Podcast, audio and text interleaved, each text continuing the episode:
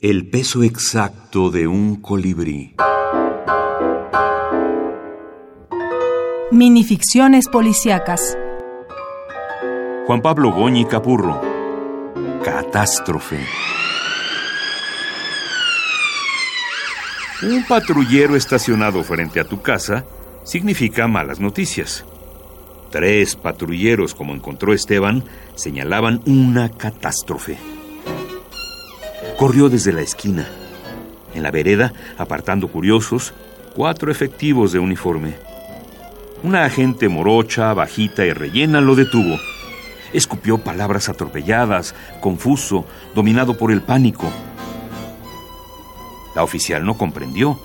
De no ser por los vecinos que lo identificaron a gritos, lo hubiera arrestado. La joven lo acompañó al interior de su propia vivienda, interponiéndose para impedir que fuera muy rápido. Ante la puerta del dormitorio había una reunión. Hombres de civil, una mujer de traje y otra de casaca blanca. Esta última, médica, lo condujo hasta la cocina y le dio la noticia. Su esposa había sido asesinada, torturada y desmembrada utilizó rodeos para disminuir el impacto.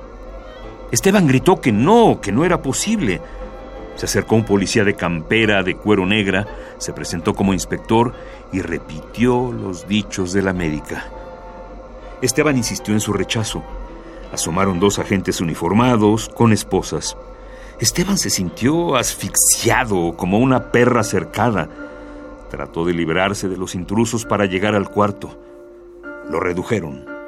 La médica le inyectó un calmante y lo trasladaron dormido al calabozo.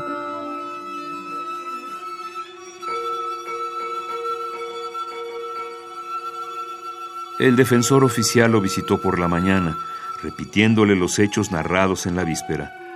Esteban insistió en su versión. El abogado abandonó la seccional satisfecho. Alegaría insania para salvarlo. Tampoco él creyó que Esteban era soltero y vivía solo, que era imposible que asesinaran a su esposa.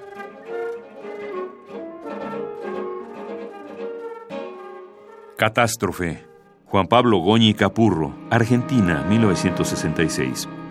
Relatos y poemas en antologías y revistas en Argentina, España, Ecuador, Perú, México y Estados Unidos.